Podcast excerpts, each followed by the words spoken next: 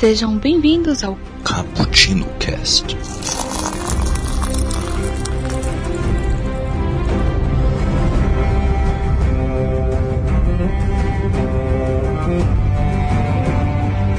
Yo, galera que adora uma cafeína do Starbucks, estamos começando mais um Cappuccino Cast e dessa vez sobre Game of Thrones.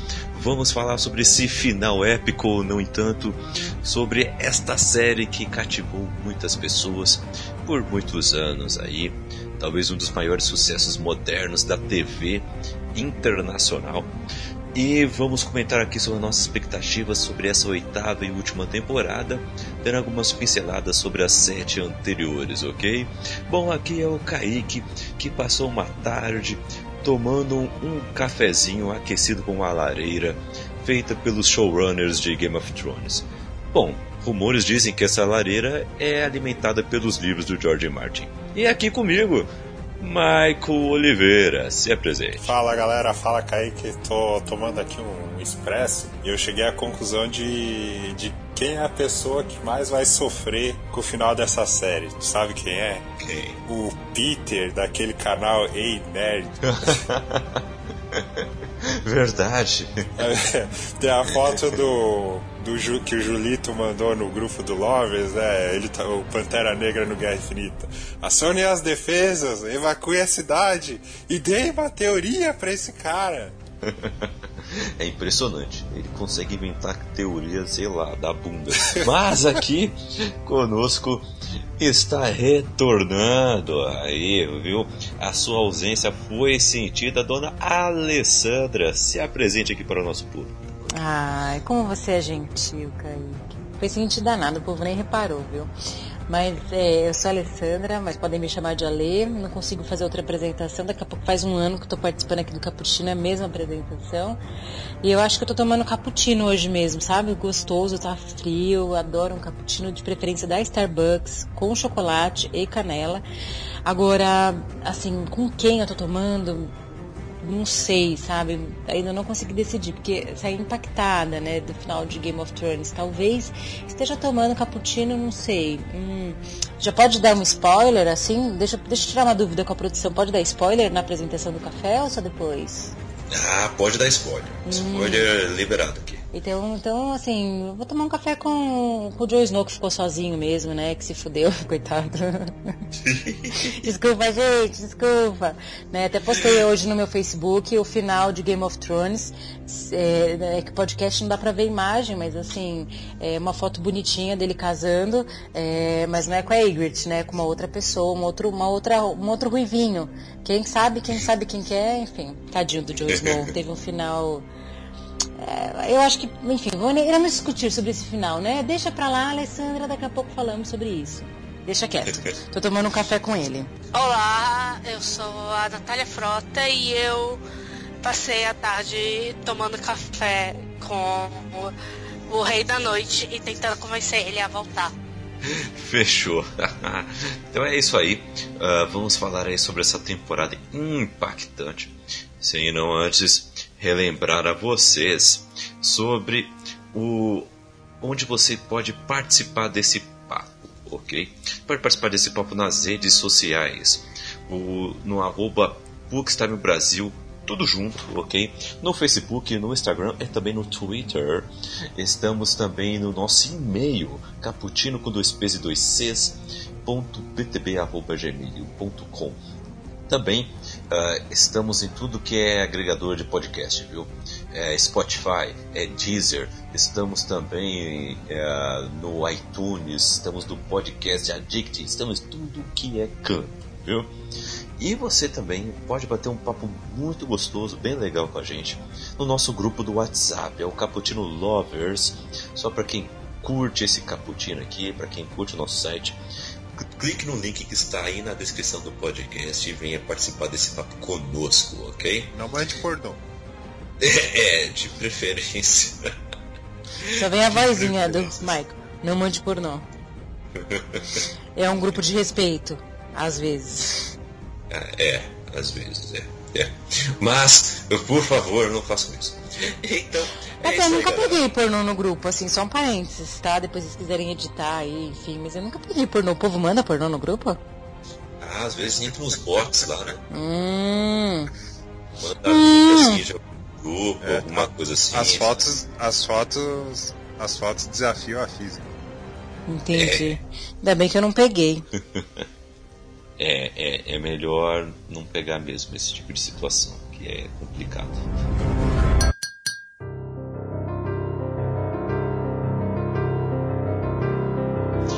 Mas vamos lá então, galera. Vamos comentar sobre essa oitava temporada de Game of Thrones.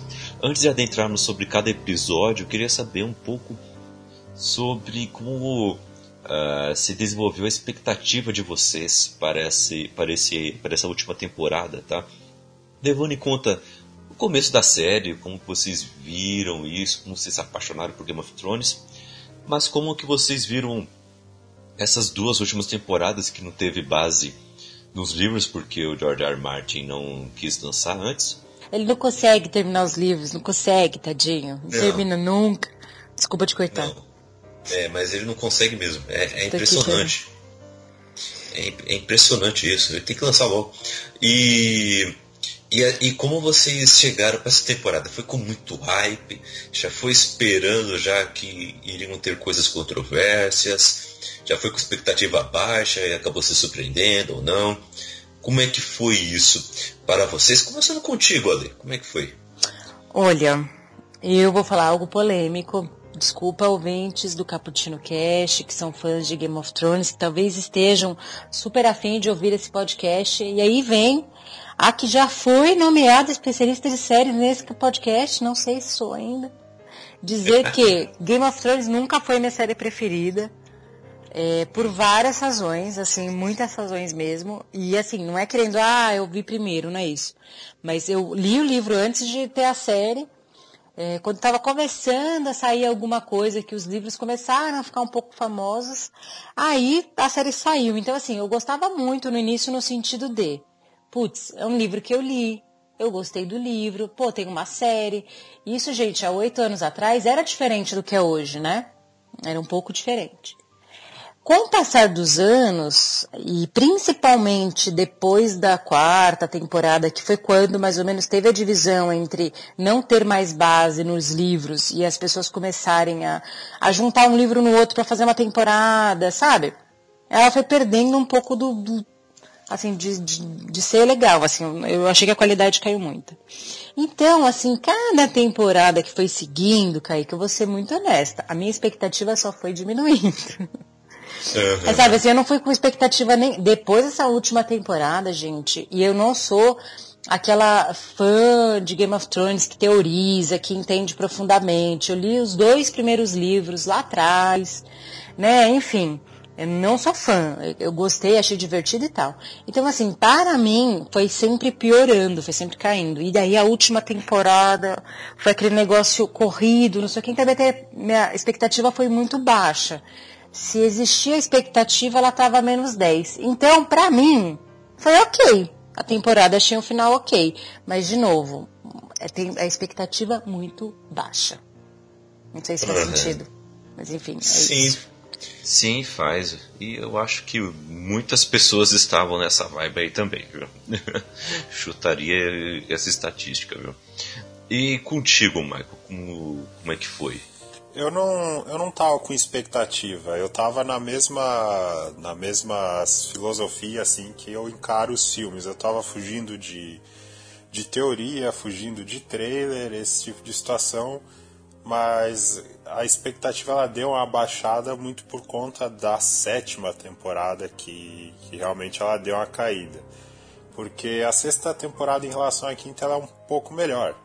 E, mas de fato, a série ela, ela se transformou. Da quinta para frente, ela mudou um pouco. Ela perdeu a força que ela tinha, principalmente de roteiro.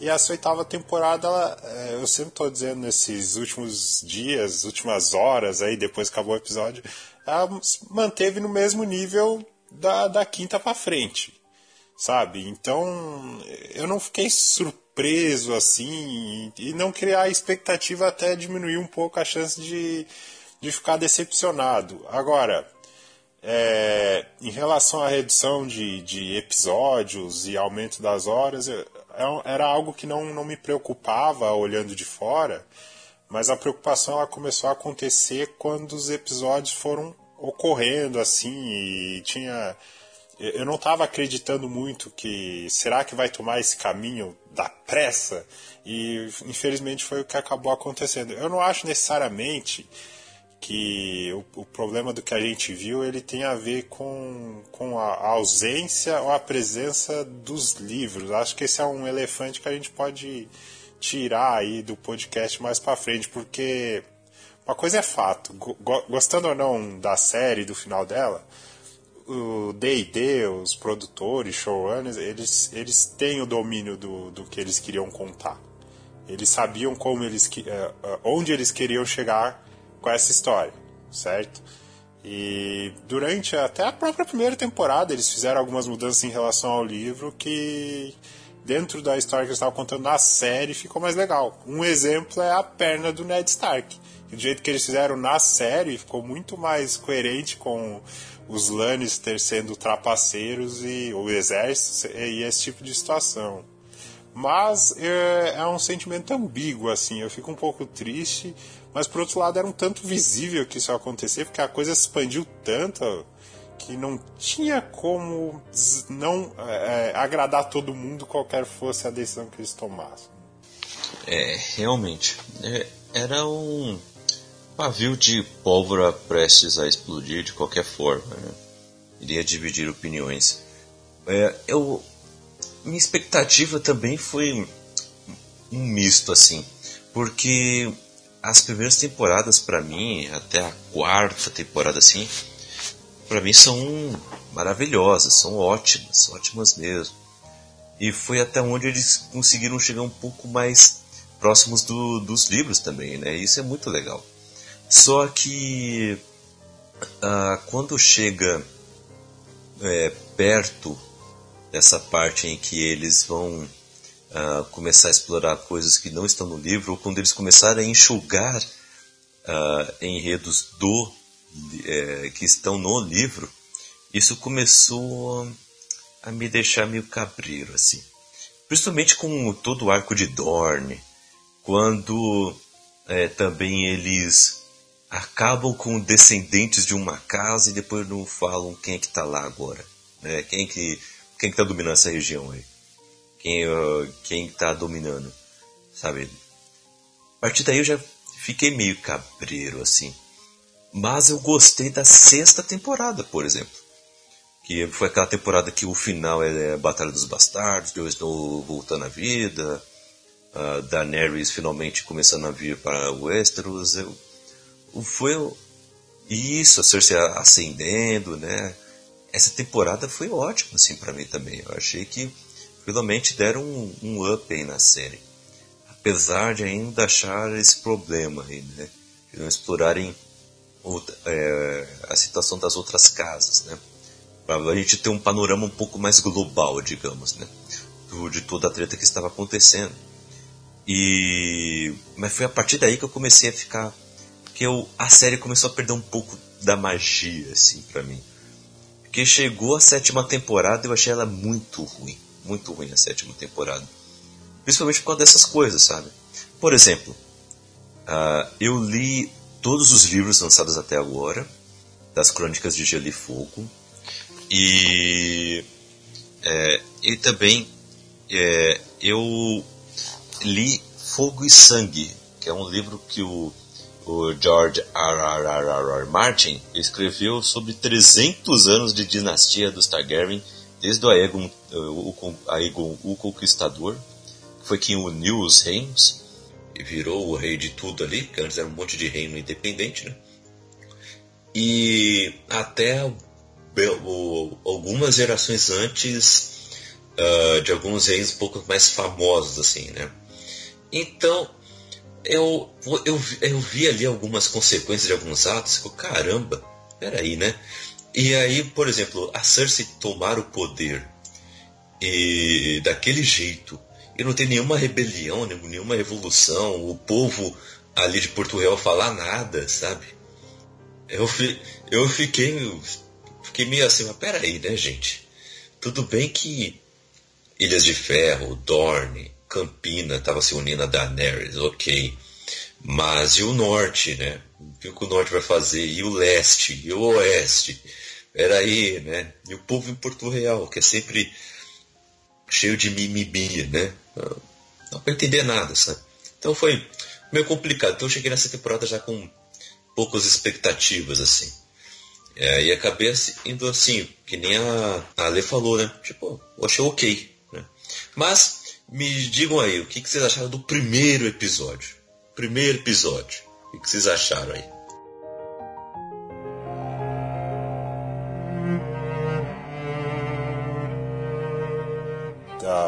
antes de começar a série, teve aquele anúncio que, que a série teria um ano é, de produção, ela não seria.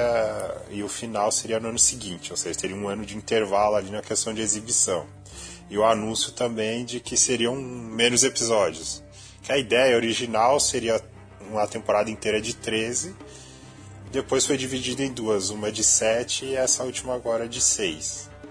Aí saíram lá, serão seis episódios com a duração tanto quanto maior. No grupo do Lovers, o palpite do pessoal era assim: ah, são dois episódios de, de apresentação, dois para resolver a treta do Rei da Noite e dois para resolver Porto Real. Só que a realidade foi outra, né? Você tinha uma expectativa assim? De, dessa, dessa contagem, você tá dizendo? Vixe, nenhuma. Eu, na verdade, eu, tinha pensado em que, que, assim, como sempre, Game of Thrones é, tem episódios péssimos. Aí é um episódio muito ruim, dois bons. E na minha cabeça era mais ou menos assim. Então, para mim, o primeiro episódio foi um episódio ok, de apresentação do cenário, das pessoas se movimentando, dando um panorama do que iria acontecer para te preparar para o próximo. Mas eu não tinha feito essa divisão não na minha cabeça. Ai, dois para isso, dois para aquilo. Nossa, não tinha mesmo. E pensando nisso faz muito sentido mesmo, né? Você dividir, né? Ai, você tem que resolver isso até o terceiro episódio, depois você só tem mais três. Eu tive essa consciência depois do terceiro episódio, quando eles resolveram a questão do Rei da Noite. Aí eu falei, pô, se só tem oito episódios, aí eu fiz, a, aí eu fiz essa conta, mas não fiz antes não. Imagina, uhum. eu não tinha feito essa análise tão aprofundada, vou ser bem honesto. eu primeiro assim, ah, vamos ver o que vai acontecer, né? Geralmente os primeiros episódios ou são muito bons ou são bem medianos, assim. É, porque para mim Game of Thrones ele tem esse jeitão. Episódios incríveis, muito bem estruturados e tal, ou episódios chatos pra caralho, entendeu? Não sei. É, eu, eu concordo contigo. Engraçado que. Não, esse, esse, primeiro episódio é meio óbvio, né? Ele, ele tá posicionando as peças ali. Né? Daenerys chegando no, em Winterfell, aí tem a referência ao, ao primeiro episódio da primeira temporada, com a trilha sonora, ou, ou com a frase da Sansa, etc. Agora, uma coisa que acontece aqui, que não aconteceu no restante da temporada, e eu fui sentir falta quando eles chegaram em Porto Real, foi o seguinte: é, Game of Thrones ele sempre, ele sempre explorava vários locais. Né? Ele explorava o Interfell, ele explorava Porto Real, ele ia para Essos, isso tudo dentro de uma temporada. Às vezes dentro do episódio tu circulava desses três núcleos. Esse primeiro episódio, ele é o único que faz isso, que ele, que ele meio que divide. Que ele fala, vai um pouquinho para Porto Real no núcleo da Sansa. Depois ele não vai mais, só fica acompanhando o pessoal do John e da Daenerys. E quando volta, é. Cara, não tem cena mais irritante do que aquela cena do Jon Snow com a Daenerys, é, tipo, dando um rolê de dragão para dar uma na montanha, entendeu? Porque, meu, tinha tanta coisa para resolver e eu me vendo 10, 15 minutos de tempo de tela de um episódio de 60 minutos, que seja 50, foda-se, não importa, não lembro agora. E me dedicar para eles ficarem voando. Porque, porque, sabe qual é a sensação que dá? De verdade, Michael, não sei. Você leu todos os livros, você curte mais da, da série do que eu. É assim, é, demorou oito anos para eles se encontrarem. Tá bom, se encontraram na temporada anterior, vai sete anos. E eles tiveram que criar uma conexão entre os dois para chegar no desfecho que chegou muito rápido. E tipo assim, não colou, entendeu? Eles não tinham química entre os dois atores, desculpa, zero química. Que para mim eu ainda chipo, por exemplo, Jon Snow e a Ygritte muito mais do que Jon Snow e Daenerys. Porque uhum. foi, é, foi, foi, foi, bem construído o casal. Esse casal não foi bem construído. E aí, assim, é, vários acontecimentos importantes são, são declarados em um episódio, sem contar a velocidade que a galera chegou lá. Demora seis anos, sete anos pra galera se encontrar, quando todo mundo se encontra, é papum.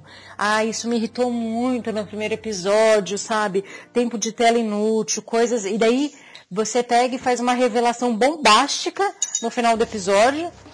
É, sabe, sem trazer todo aquele peso que aquela informação tem, entendeu? O meu problema de Game of Thrones nessas últimas temporadas é isso. Correu, é, é, foi demorado pra caramba, construir a personagem, contextualizava para chegar nas últimas três temporadas e jogar tudo de uma vez, né? Mas enfim. Estamos no primeiro episódio ainda, né? Esse é o meu, meu é. problema do primeiro episódio. Ah, viu? Eu não li, eu não li todos ainda. Mas eu concordo contigo. O primeiro, a primeira pista que a série dá que essa questão de número de episódios seria um problema nessa questão do Jon Snow. Bem lembrado, porque foi apressada a revelação da paternidade dele e não teve peso nenhum. É, foi tipo, ó, vou comprar um miojo, tá afim? Nossa. Nossa, tô afim de comer um miojo, de carne ou de frango, sabe? Um é. negócio que demorou anos. Mateu, todo mundo ficou. Então, assim, é, o que me incomoda em Game of Thrones, gente, é quando eu falo que a série, para mim, a série, ela realmente ela perdeu a mão, é uma série que tinha muita teoria, que a galera teorizava, que é uma galera que curte analisar. Parece que eles não respeitaram isso, sabe? Eles simplesmente trouxeram a informação, entendeu? Mas, enfim. Para mim, o primeiro episódio só foi um episódio de apresentação e de, de trazer informações importantes de qualquer jeito, se eu fosse resumir esse episódio. Um episódio é. bem ruinzinho para mim, entendeu? Pra, que eu esperaria, sei lá. É, olha, eu, eu achei isso aí também, viu? Eu achei que foi mais um episódio mesmo de apresentação. De, eu, eu não achei um episódio ruim até. Eu até que eu achei um episódio legal, bacana. Esse e o segundo episódio são episódios bem, bem legais, assim. Só que o, a única coisa que eu realmente não gostei mesmo foi exatamente isso aí, viu? Os dois ali, né, curtindo aquele, aquele romance deles, tudo levando a crer que ia, ia ter um romance muito feliz e tudo mais, e tal, tal, tal. E, e a questão do John montar o dragão muito fácil também. Não, ai, não, não. E assim, nem para colocar uma cordinha nesse dragão, como essa mulher se segura nesse bicho. Gente, tudo bem que o é. dragão voa, não existe dragão, mas assim, não custava colocar uma cordinha ali para ela segurar. E nos livros tem cela, viu? Nos livros falam. Ah, eu não faço a menor ideia. Que eles montavam com, com celas. Né? É lógico, você tem que segurar em alguma coisa, né, Kaique? Ah, meu, por mais que é. ela seja poderosa e saiu do fogo, linda, maravilhosa, ela não precisa segurar, não tem gravidade nessa porra? Pois é, e, e o jeito como foi feita a cena, né? Ela, ela fala assim, ele, mas aonde que eu me seguro? Ela, onde, onde, onde der. não, aí os dois voando, ai, tão lindo, pra quê? Não, mas a, a, até que a, a, cena do voo em si é bonita e tal, mas a construção para isso acontecer que foi tenso.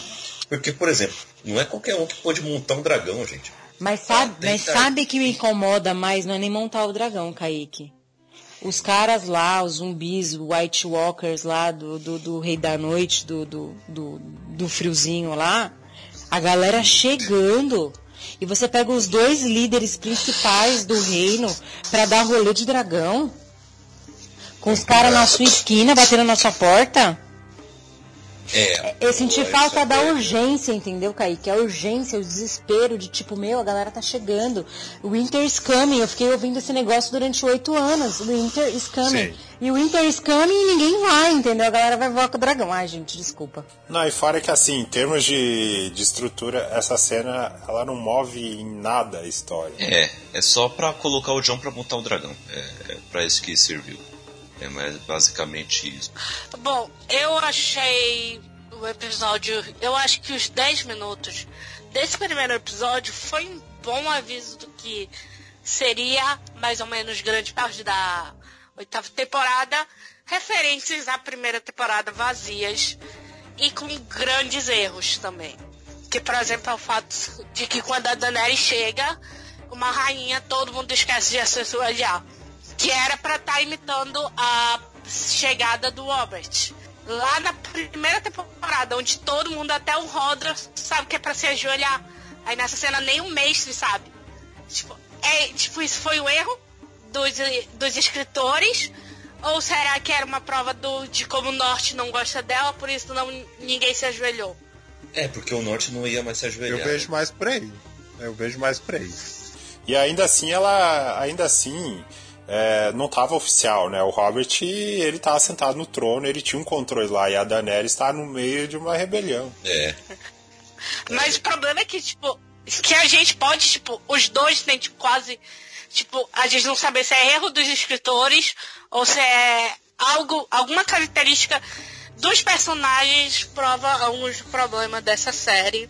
Não, mas eu acho aí que é, é mais essa segunda opção que você falou, até porque a Sansa tem a conversa com o Jon Snow, ou no, no, no próprio primeiro episódio, de que ela é a rainha dele, ela não é a rainha da galera lá. A galera lá elegeu, elegeu ele como protetor lá do norte. É, tanto que tem a, a Liana Mormont falando, né, pra ele. É, quando eles estão reunidos no grande salão lá do, de Winterfell. Ela fala assim: Ah, mas é, você saiu daqui como o Reino Norte. E você volta. Bom, nem sei falar como é que você voltou. Esse cara, você pega é. pesado, ninguém gosta disso. Que, que ele se ajoelhou pra ela, né? Tanto que ele também ele demora pra também aceitar, né?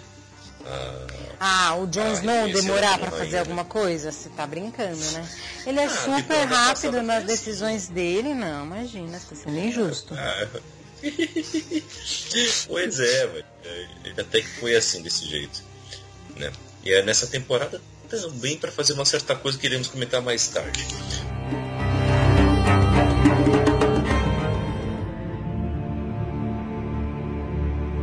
O segundo episódio, meus amigos, Uma Cavaleira dos Sete Reinos, que foi dirigido pelo David Nutter. Queria lembrar sobre esse cara aqui que dirigiu os dois primeiros episódios, tá? Ele dirigiu uh, As Chuvas de Castemir, o episódio que foi do Casamento Vermelho, foi ele que foi o diretor. Ele foi o diretor também da quando teve aquela briga no, na muralha contra o povo livre, que o povo da Patrulha da Noite vence, é quando a Ygritte morre. Ele que uhum. dirigiu esse episódio, que foi até indicado ao Emmy. Bom. E ele ganhou o Emmy uh, como melhor, melhor direção, foi isso? Deixa eu ver, melhor direção em série de drama, isso mesmo. Ele ganhou o prêmio pelo episódio Mother's Mercy, que foi o episódio que tem a caminhada da vergonha da Cersei lá, shame, ding, ding, ding, shame. É, e é esse episódio aí, entendeu? Uh, e o. E ele também. É, é, é isso. A série também concorreu com outro episódio, mas não foi ele que dirigiu. Mas ele ganhou isso aí, entendeu? E ele dirigiu esses dois episódios. Ele dirigiu também o quarto episódio. E é isso. Né? Eu, então, é um cara aí que já está bem familiarizado aí com a série. E esse episódio, o Cavaleiro dos Sete Reinos, para mim é o melhor episódio da temporada. Assim. Para mim é o melhor e, e, nele acontece tipo quase nada assim. É, é o pessoal se despedindo, se preparando para a grande batalha, é só de preparativos, é a galera se interagindo. Mas para mim essa é a melhor coisa da temporada. Para mim foi muito melhor o segundo episódio do que o primeiro. É, foi bonito, a galera sabe aproveitando, não sabendo o que vai acontecer, mas se preparando. Podia, para mim, podia ter deletado o primeiro episódio, ter feito o segundo com as informações do primeiro. Será para jogar informação de qualquer jeito, pelo menos ali no meio da muvuca, sabe? A Daenerys conversando com o Jon Snow, colocava ali no meio. Foi um episódio muito mais bonito. Uhum. Uhum. É que as coisas já. As coisas têm que andar. Então esse episódio ele foi. Ele foi mais dinâmico. Eu destaco uma cena aqui que é a cena da estratégia. Quando eles estão montando como atrair o. Eu achei foda aquilo ali, porque reúne uma galera muito experiente. A área, por exemplo, ela, ela, por mais que ela seja nova, ela passou por muita coisa. Tem o Jon Snow, que também passou por muita coisa, a galera do norte. E, e o Jaime Lannister também é um puto estrategista. E, e é legal ver a interação deles ali. Ah, como é, o Jamie faz um comentário, ah, se é verdade que ele, que ele comanda o restante, ele nunca vai se expor. Aí o, o Bran vem, não, ele tá atrás de mim, então vamos usar, vamos me usar como isca e tal. Então eu achei bem bacana toda essa construção. E depois a gente conversa aí sobre estratégia de guerra. Sim, mas essa interação foi boa mesmo. Foi quando a gente aprendeu um pouco mais sobre as motivações do Rei da Noite, né? Foi. Ele quer pagar a memória do pessoal. Tudo, tudo bem que não ficou muito explicado, né? Eu Não. acho que eles estão jogando mais pro spin-off que vai vir, né? Ah, que é a, a Longa Noite, que vai ser o nome do episódio do, da série, que é o nome do terceiro episódio. Mas parece que eh, essa vai ser a série spin-off e lá vão explicar melhor sobre isso aí, né? Assim, se tiver é, muita interação com o, o George Martin, eu levo fé.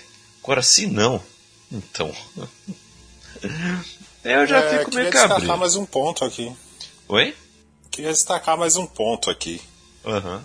Acho que a série ela começa a se perder um pouquinho na questão de sutileza na interação entre Sansa e Daenerys. É ok a Sansa não ter essa, essa não aceitação em relação a ela, mas a Daenerys, ela, ao meu ver, ela deveria ter uma elasticidade maior do que tirar a mão quando perguntada do destino do norte. Acho que ficou pouco sutil ali, entendeu? Ficou muito expositivo, não precisava disso. É, entendo. Entendo. Apesar que- É. O... Mas qual seria uma solução melhor para isso, talvez? Depois nós vemos. Primeiro a gente vence a guerra, depois nós vemos. Ela É. não precisava deixar tão claro que ela estava desconfortável com aquela situação. E assim, gente, posso ser bem, bem crítica? Pra mim, esse tipo de exposição que o Michael tá falando, e você fez, fez muito sentido isso, só demonstra que aquilo, a série ficou muito popular, e aí eles têm que fazer um negócio mega expositivo, mega explicado para todo mundo conseguir estar na mesma página, entendeu? Pessoas de vários nichos, né? É, E eu sou super a favor da popularização das coisas, gente. Não falo isso porque eu acho que é ruim. Mas mesmo sendo algo popular, você não precisa fazer tão explicado, tão, tão mastigado, tão, sabe, tão didático.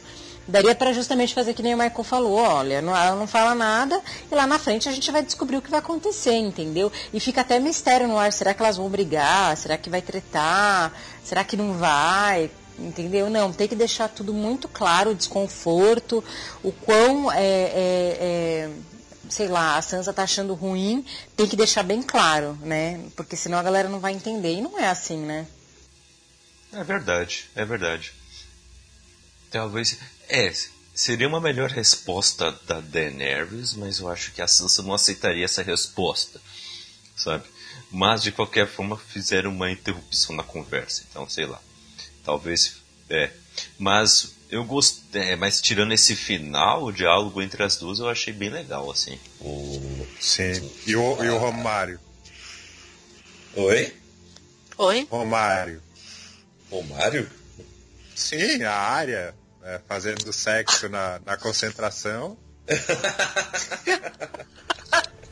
Nossa, meu, olha a referência. Eu boiei na referência. Putz, Michael, putz, essa foi boa. Melhor que o Chulapa, né? Ah, meu, no lugar dela eu faria a mesma coisa. Eu não sei nem se eu vou estar viva amanhã. Melhor eu curtir hoje, né? É, Exato, exato. É, naquele caso, realmente. E, de- e- e no final do episódio ficou- ela fez uma cara que gerou a dúvida, né? Ela não gostou? Ou ela gostou e tá preocupada com o- as consequências disso nos sentimentos do rapaz. Sei lá. A, a área é muito enigmática, né? O, o, co- o Aham. complicado é que não exploram tão bem isso, né? O- Do tipo, mas peraí, ela gostou de, de estar com o Gendry ali ou não? Sim. Porque a próxima cena de, do relacionamento entre os dois é o Gendry sendo legitimizado, né? Nossa, legitimado. Isso. Legitimado, essa palavra certa. Isso. E indo conversar com, com a Arya já querendo casamento, já. E é normal. E foi natural as duas coisas, né? Tanto ele procurar ela, que a única coisa que ele sabe de um lord é que um lord precisa ter uma lady para poder governar a sua terra de forma apropriada. É, é isso que ele conhece sobre nobreza, então fez sentido. Então, já que ele é um lord, ele, ah, ele que escolhe a sua lady. E foi lá e escolheu ela. E o natural da resposta dela, recusando, mas tendo carinho por ele, né? Porque ela gosta dele, né? Mas, tirando isso, a gente não sabe muito bem como ela tá lidando com isso, o que, que ela tá achando da situação. O Brandy depois some na série, então Sim. é meio complicado.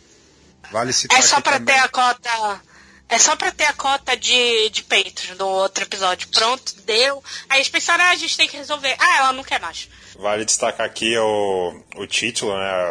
Uma Cavaleira de Sete Reinos, porque a Brienne foi consagrada no já mais pro final do, do episódio pelo Jaime. Mais Que do legal. que merecido. Isso, isso em alguma hora tinha que acontecer.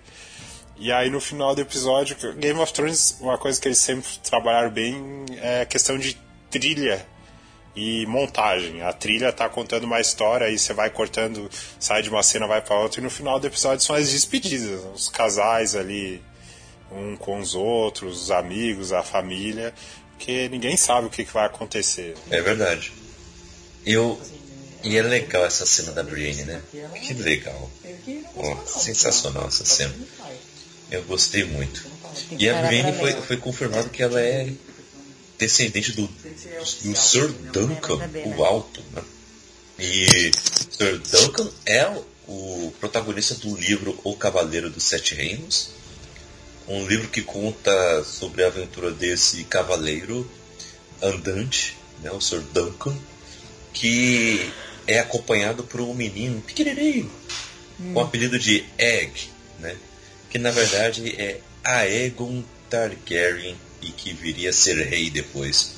E o Sr. Duncan, ele vira um cavaleiro da Guarda Real. E é tão legal ver assim, já pulando, né? No final, né? O, a Brienne ser uma cavaleira da Guarda Real, né? O sonho dela era, era esse. Ela entrou pro. O, quando ela ganhou lá o torneio lá em honra do, do Henry, quando ela é apresentada na série e nos livros também, o- ela queria ser uma cavaleira do- da Guarda Real dele, né? E, e o sonho dela sempre foi ser uma, uma cavaleira, apesar da- dela falar que deixou pra lá nesse episódio aqui, nesse segundo episódio, ela fala, ah, nem ligo, mas na verdade ela- você vê que ela tá feliz, que ela tá realizada por ser consagrada uma cavaleira, né? É muito legal isso. Não, eu, eu acho que esse episódio Ah, ele, é cam- bem, ele é bem na câmera- medida, né? De, de, de, de fazer pequenas homenagens pra cada personagem. Desculpa te cortar, Michael. Não, não, mas é isso aí mesmo. A câmera filma ela de, de baixo pra cima, engrandecendo aquele momento em que ela foi consagrada. Tudo isso que o Kaique falou do, do, do Cavaleiro dos Sete Reinos tem na música do Podrick, né, que eles referenciam esse livro. E o Jaime, quando ele fala pra ela se levantar, ele fala, né? Cavaleira dos Sete Reinos. Vamos pro episódio A Longa Noite. Sim. Sim. I'm the halls of the kings who are gone. Outro diretor, outra pegada. Deixa eu até ver se esse diretor tem outros trabalhos. Ah, se ele já dirigiu Game of Thrones em outro. É, em outros episódios também. Só pra gente ter uma. uma. Uma base. uma base. Ah, temporada 5. Ó, ele dirigiu dois episódios da temporada 5. Ah, deixa eu ver se consigo ver aqui rapidão. Ah, ele, ele dirigiu o episódio Hard Home. Duro lá. O, o episódio lá que o Jon Snow junto com os selvagens lutam contra os, os caminhantes brancos. Na quinta que o Jon Snow tá indo embora e o Rei da Noite ressuscita o pessoal, Pô, esse é Exatamente. bom. Esse mesmo. Sim, esse episódio bom. É, aí ele pegou esse desafio, né? Já tinha uma grande. Salvo o melhor juízo, corrijo-me se eu estiver errado. Foi ele mesmo que declarou que viria uma, uma batalha grandiosa e algo nunca visto. Não lembro bem as palavras que ele usou, mas criou uma grande expectativa em relação a essa batalha. E que não foi visto porque estava escuro, mas. Essa foi. É, é, é, tipo, eu, eu, a, a minha plataforma não é TV, eu assisto pelo streaming. Né? Eu, eu não, não confesso que eu não tive muito esse, esse problema. Eu até vi bem, assim. eu- mas teve várias reclamações. E a HBO teve que se mexer porque. Pô, não dá, né? E você, Ale, o que, que achou desse episódio? Olha, eu acho que foi um episódio. é, ele teve um, um episódio antecessor bom, porque o episódio 2 te prepara pro terceiro, você sabe que o bicho tá pegando. Que é esse o problema de Game of Thrones. Quando ele quer fazer uma história boa e te preparar, ele sabe fazer. Eles sabem fazer isso. Então o segundo episódio foi preparando você sabendo o que ia acontecer e a grandiosidade da, da batalha, entendeu? Você sabe que a gente sabia que aquela batalha iria acabar ali, não era nenhuma pra mim. A gente sabia que tinham sete, oito episódios, então tinha que terminar ali. É, foi aí que eu te falei pra vocês, né? Eu não tinha calculado a quantidade de episódio, foi ali que eu comecei a pensar nisso. Eu falei, poxa, eu acho que é aqui que acaba. Então eu achei que foi bem construído. A única coisa que me incomoda em Game of Thrones que desde a, da, do Casamento Vermelho nenhum personagem mais relevante da equipe A morre, entendeu? Eles poderiam ter matado um ou dois eh, personagens. Por que, que o, o, o, o, o Sam não morre ali? Seria um personagem que não conseguiria eh, eh, se aguentar naquela guerra. Não, o cara não iria aguentar. Ele deveria ter morrido. Entende? É, é, me incomoda um pouco da covardia de Game of Thrones, que ela perdeu isso ao longo dos anos. Por que, que ela perdeu isso? Porque ela ficou popular e ele não quer perder fanbase, tá? E é isso. Então não vamos mais matar personagens importantes. Deixou a Daenerys pro final, porque, tipo assim, já tava definido esse final, pra mim, tá? Isso a gente já vai falar, mas assim, eles poderiam ter matado uma, por exemplo, pra mim teria sido poético poético a Brienne ter morrido. E aí o Jaime ter ido embora com a Cersei. Beleza, ela não precisava ter passado por isso. Por que ela não morreu na batalha? Teria sido uma morte mais poética para ela. Ela ter morrido ao lado da rainha dela, de- defendendo o castelo. Não, não mataram ninguém. Vai matar a criança, vai matar o fulaninho que é da, da equipe B aí, do plano B aí da- de personagem. Deixou todo Nem mundo. né? É, Tipo CD, CD, né? entendeu? Pô, não tô falando que é pra matar todo mundo, eu não sou a favor, mas Game of Thrones ficou conhecido por isso, pelo inesperado, por matar um personagem que você não esperava. Né? Todo mundo falou, nossa, eu achava que o Ned Stark ia ser o, o, o, o personagem principal. Esse era o legal da série, de você não saber. E a gente durante anos ficou aguardando isso, e desde o casamento vermelho, mas ninguém importante morreu. De novo. Não desejo que nenhum Aham, personagem é morra em vão, não é isso. Matar por matar não é legal. Mas, poxa, podia ter acontecido alguma, alguma cena mais poética, mais bonita nessa batalha. Foi uma batalha bem feita? Foi, foi legal, foi legal. Mas, tipo, né, no final tá lá todo mundo no murinho lá, e aí a área vai lá e mata o Rei da Noite com uma flechadinha. Podia ter feito de uma outra forma. Ela poderia ter tirado a cabe a- a- o rosto dela, ter se mostrado como área. sabe? Poderia ter feito algum- alguns detalhezinhos, assim, diferentes. Mas é um episódio legal, assim, bem feito, a batalha em si é bacana. Eu queria começar falando mal do episódio. Eu gostei, né? Foi o esse episódio essa semana ali foi legal, porque foi a semana de Vingadores Ultimato. A galera gostou e domingo tem Game of Thrones, então todo mundo tá numa expectativa monstra assim. E falando mal, é, estratégia de guerra. Não, não tinha. Cara, é- não é ser chato, é que é questão de coerência. Tu, tu apresentou um universo e, e você tem que ser coerente com aquilo que você mostrou. Esse problema que a Alessandra relatou, ele vai muito ao encontro disso, porque os personagens principais, às vezes, eles morriam porque eles se encontravam em situações que não existia outra saída a não ser morrer. E quando você olha o Sam ou o Jamie e a Brienne cercados, de uma maneira lógica e coerente, não tem outra saída para eles que não seja morrer. Eles não vão conseguir escapar daquela situação. E de fato, a série começou a se acovardar, né? ou, ou foi mal filmado, tipo, a câmera no lugar errado, ou a mise-en-scène foi mal construída. Tipo, tinha personagem de mais do inimigo e de menos, sabe? Não, a, a, forma que tu viu ali estava errada, se era para eles terem sobrevivido.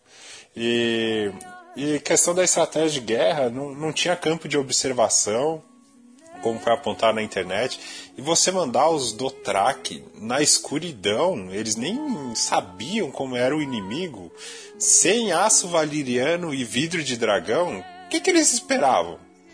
Só com a é. espada deles, é, é Araki, se eu não me engano o nome, aí a, a Melisandre surge do nada, justamente naquela hora para colocar fogo e ah, o, o, fogo ele foi algo mais visual. Visualmente foi bonito você vê eles avançando contra a escuridão?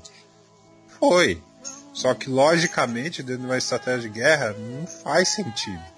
E outra, você tá na defensiva, você não pode uh, arriscar um, um, uma infantaria tão grande assim de cara. E foi o que eles fizeram. Eles perderam muita gente de cara, assim, de bobeira, foram pro ataque. Não, fica na defensiva, monta uma estratégia defensiva. A trincheira, por que, que a trincheira não tá na frente? Ou porque não tem duas trincheiras? É, exato. Por que não tem duas trincheiras? Tipo, dificultando o acesso do inimigo. É, essas coisinhas que, que me incomodaram, assim, em relação à estratégia de guerra. O Bran, no episódio anterior, várias pessoas, sabe, com maturidade, com que já passaram por várias guerras. Aquela era a proteção do Bran? Sabe? Uhum. Aí, no, aí no final, o, o Tion, eu, no dia seguinte que eu fui trabalhar, o meu amigo falou, pô, o Tion morreu de uma maneira honrada. Eu virei pra ele e falei, morreu de uma maneira idiota. Uhum. Beleza, o cara sabe que ele vai morrer, mas não precisa se adiantar. Ah, eu vou. É. sabe que tu vai morrer, mas não precisa acelerar o processo. É, foi que eu pensei também. Tipo, poderia morrer lutando, tudo bem, mas fica ali do lado do, do Bran, assim, só aguardando, assim, quando ele viesse, tentar se desferir alguns golpes, né, que seja. Aí ele, ele morreria da mesma forma honrada, sabe? Mas ele saiu Exato. correndo que nem um idiota mesmo, realmente não faz sentido. Não, toda a estratégia desse episódio não faz sentido, realmente. É, o Bran tava então. muito desguarnecido. Acho que visualmente coloca algumas pessoas mais em cima, outras mais embaixo. Sabe? Ele é a principal, ele é a isca. Você tem que proteger bem a isca. Você tem que fazer uma armadilha, qualquer coisa. O, o Rei da Noite não pode chegar no Bran. E da forma como Mas... foi filmado, ele tava muito exposto. Mas aí eles deram uma explicação no episódio, né? Eu não tô falando que é a melhor, mas eles deram essa explicação. Eles falaram que se tivesse guarnecido demais, iria assustar o. Iria assustar, iria deixar o, o Rei da Noite com uma pulga atrás da orelha. Tipo, oh, peraí, vocês estão protegendo demais ali. É mas aí eu vou ter que, vou ter que tá falar uma coisa, fazer. desculpa meninos, mas, mas assim, vocês acham mesmo que o Rei da Noite não vai. Podia ter o que fosse ali pra, pra proteger o Bran, eles, eles iriam chegar lá. O cara é mega poderoso. É, é. Não, mas tudo Sim. bem. Ali, ali no conselho você tinha pessoas que conhecem o norte há anos, né? Faz uma armadilha, qualquer coisa minimamente plausível para dizer que o Rei da Noite venceu. Eles tentaram fazer uma armadilha, não deu certo, o cara venceu, o cara é bom, o cara é estratégico e chegou no grão. Mas não tem isso. É muito frágil a, a defesa da principal arma do, dos aliados, sabe? Um negócio que pra mim não faz sentido. Agora, falando bem do episódio, achei um episódio é, bem dirigido, apesar da, da escuridão, mas eu é, em relação aos planos mais abertos, mais aéreos, eu achei que, que, foi bem filmado. Quando você fecha muito, aí é aquilo que eu acabei de falar com a Alessandra também, que foi filmado errado. Ou a câmera estava no lugar errado, ou tinha gente demais. Porque se olha para determinados personagens, não tem como eles saírem vivos daquela situação. Então filmaram errado. O problema é de mise-en-scène aí. Mas uhum. é, uma coisa que gritou assim o episódio inteiro a melhor coisa foi a trilha sonora. Eles sabem muito bem usar a trilha sonora.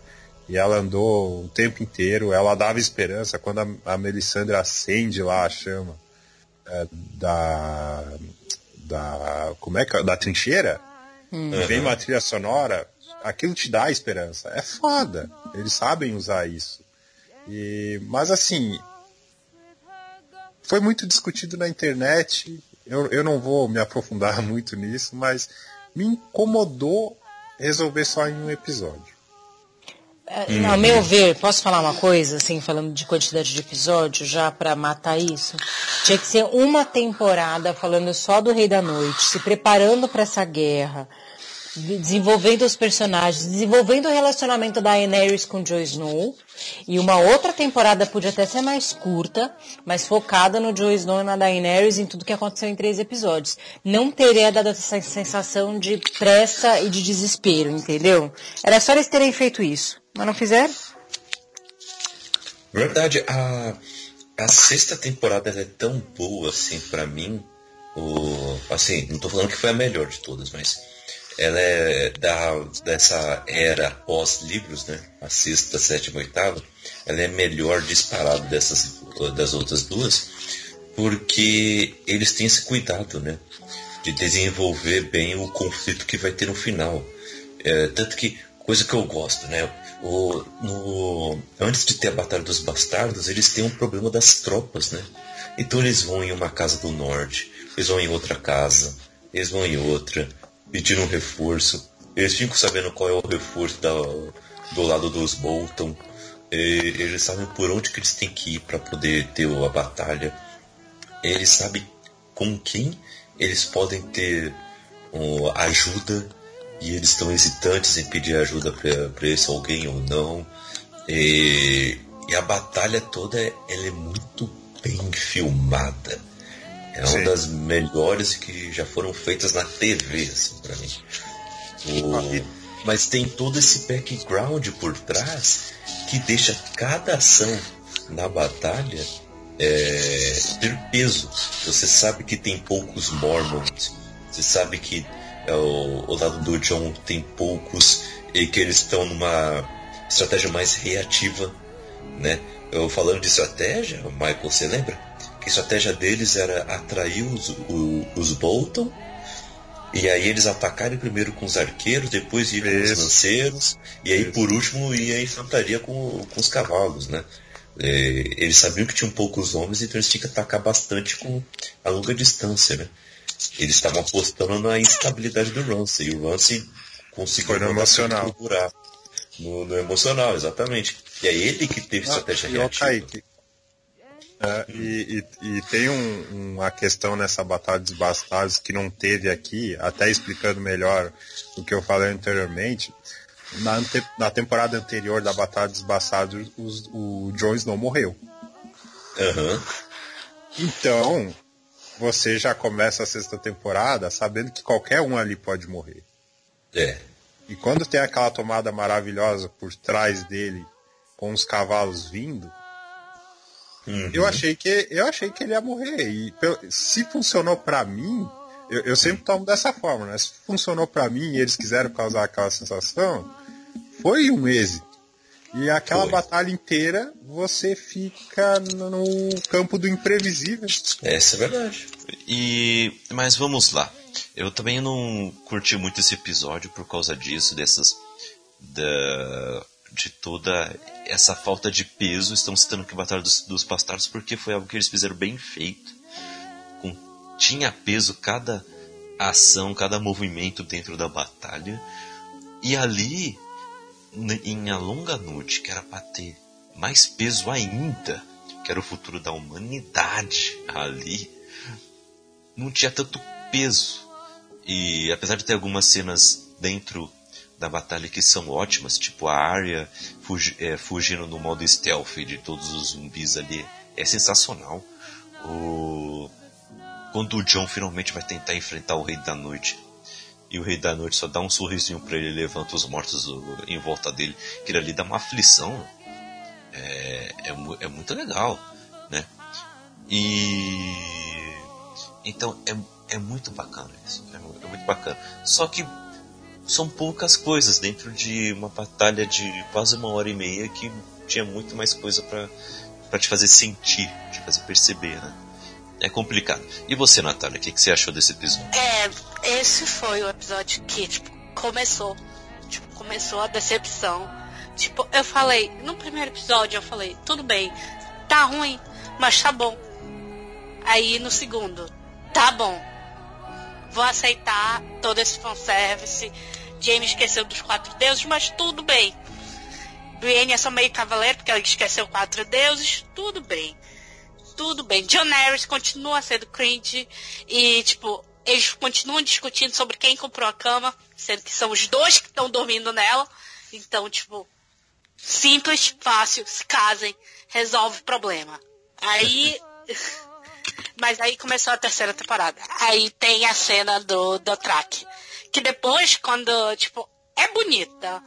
Mas aí depois quando tu vai ver os outros episódios, como o 4 e 5 e o 6, tipo, tu pergunta pra que aquela cena? Era pra acabar com os Dothraki? Porque não acabou. Porque, tipo, no sexto episódio ainda tem Dothraki. Mas eles falam que, tipo, parece que acabou todo mundo. Mas de repente brota Dothraki, aí de repente desbrota, aí... Aí tu não sabe mais onde é que tá Dothraki. Eu perdi a conta. Melisandre é passando o poder dela, de surgir do éter para vários personagens. Ela fala com Jorah, Jorah tem esse poder. Ela fala com a Arya, a Arya tem esse poder. Ela vai passando ali personagem. Que o Jorah sente que a Daenerys está em perigo e fala, vou surgir lá do éter. Aí a Arya, por algum motivo, ela estava sendo, tipo, completamente merece, ela não sabia de nada. Aí de repente, ela enfraqueja do nada porque ela tomou uma leve porrada na cabeça e fraqueja. Do nada. Tipo, nesse episódio.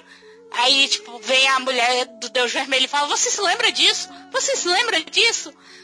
Aí ela, é mesmo! Vai saindo correndo. Tyrion e Sansa. Tyrion e Sansa. Eu fiquei muito chateada que eu não consegui ver ela nem matar um tipo White Walker, tipo, que a Sansa morresse. Mas vocês, tipo, vocês ficaram todo episódio me mostrando é, o negócio de ah, estavam eles com a ponta, com a ponta afiada, ah, vamos lá, vamos tentar, tipo, salvar todo mundo, que a gente tá na cripta, no meio de enfrentar a morte, a gente vai ficar no cemitério. Plano perfeito. Vamos colocar as pessoas doentes, crianças, no cemitério, quando a gente vai enfrentar um bando de zumbi que pode ressuscitar. O que, que pode dar errado? Colocar. É... é Peter Dinklage fala isso na, na nos bastidores. Ele mesmo sabe quão estúpido foi isso. Ele não consegue se aguentar. O Bran, que mais? Uh, o Bran e matando o Tion, porque se ele se ele tivesse deixado o Tion falasse, Tion, aguenta aí, minha irmã tá chegando, sabe? O Tion não precisava morrer. Mas tem que morrer pelo menos um personagem que tenha ponto de vista no livro. Então, o Tia morreu. Ben John, que tipo são os personagens que foram mais relacionados com o Rei da Noite, não fizeram nada, na dica de nada. Tipo, todos aqueles personagens, os dois personagens que eram mais relacionados com o Rei da Noite, que tinham toda tipo, tirando a Daenerys, era o John, o Bran e a Daenerys. A Daenerys, pelo menos, tentou queimar ele. O que, que o John e o Bran fizeram? Nada. Tem a cena maravilhosa também, que é quando a Melisandre vai acender a trincheira. Tipo, o, o Davos tentando sinalizar pra Daenerys e o John 20 metros ali com o dragão. Tipo, é só ele virar o dragão assim um pouquinho e ele acenderia. Mas não, por algum motivo ele não pode. A Daenerys esqueceu de ensinar como fazer com um dragão pegar fogo. Esqueceu de ensinar a palavra mágica para ele. Por algum motivo, ele estava do lado, ele falou, não, quer saber? Eles que morram. Não tô afim agora, vou ficar sentado aqui, olhando a luta. Ai, ai, ai. ai, ai. Mas, né, esse episódio é complicado mesmo, tem mais baixos do que altos, né? Mas, no fim, Arya foi lá, fez um. deu um olé no, no Rei da Noite e o matou com uma facada no bucho.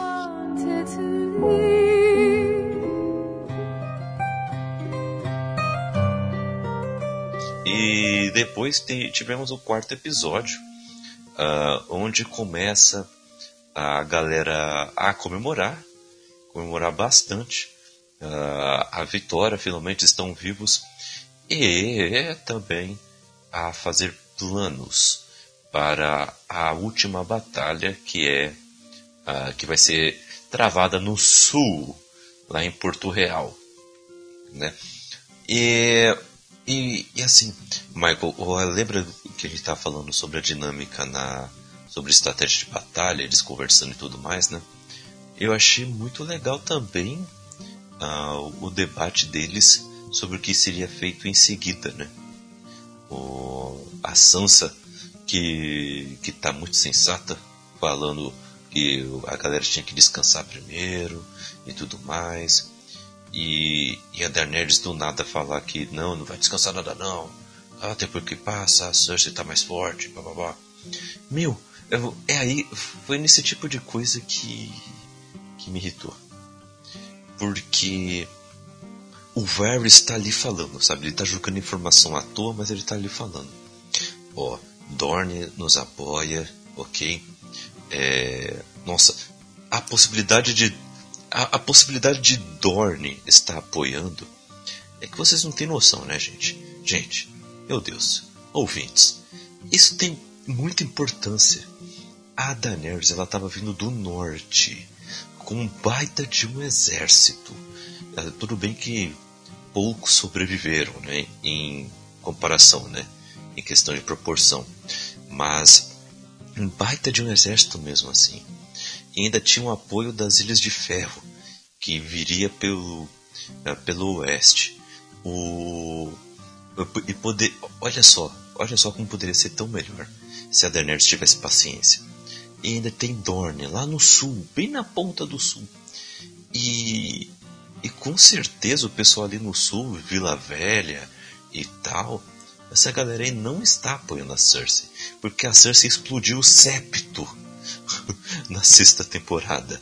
Então a fé está totalmente contra a Cersei. Então todo o sul praticamente está contra a Cersei. Gente, olha como a Daenerys estava com a vitória na mão. Era só ela ter um pouquinho de paciência, organizar o, o ataque por três frentes Michael, você, o, a gente já gravou já alguns casts históricos, né?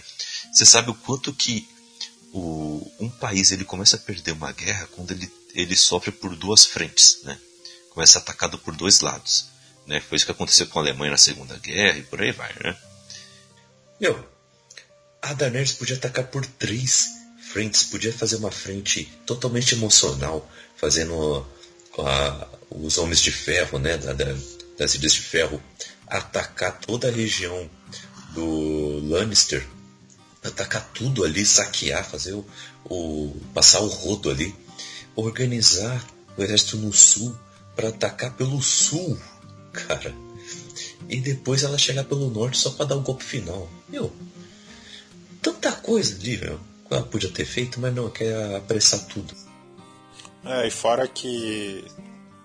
Primeiro que assim, é, faz todo sentido é, esperar mais, porque você precisa recuperar os soldados. Você tem soldado ferido, você tem. Você teve baixa de, de armas, você teve baixa. Você tem que é, verificar o que, que você tem de suprimentos, porque a galera vai viajar e eles vão ficar muito tempo fora. Não é um negócio simples, ah, só vamos e, e na cena seguinte a gente já tá lá.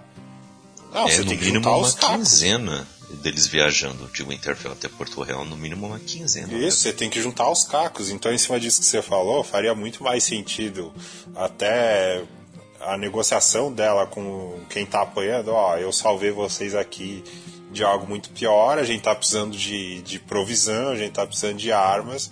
Vocês estão vocês estão contra a Sansa também, vamos todo mundo junto. Né? E igual você falou, a Alemanha começou a cair quando ela tá, começou a o, as, os, os seus ajudantes do eixo, eles não estavam dando conta das outras frentes, e ela começou a lutar em várias frentes. Mais que o exército alemão nazista seja mais disciplinado, eles estavam lutando em várias frentes, ela não, não, não tinha como dar conta.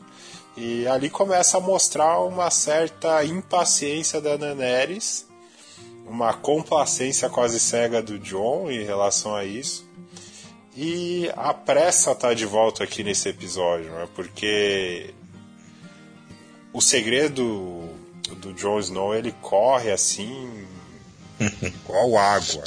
Primeiro tem a pista lá da Daenerys implorando para ele não revelar sua identidade. Aí depois tem a cena da guerra que ela serve única e exclusivamente para rachar a família para eles se reunirem depois.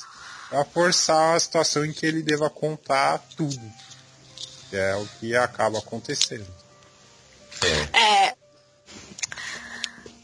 voltando a rapidola pro negocinho da Daenerys e, e o fato dela estar tá cansada é o fato dos soldados estarem cansados.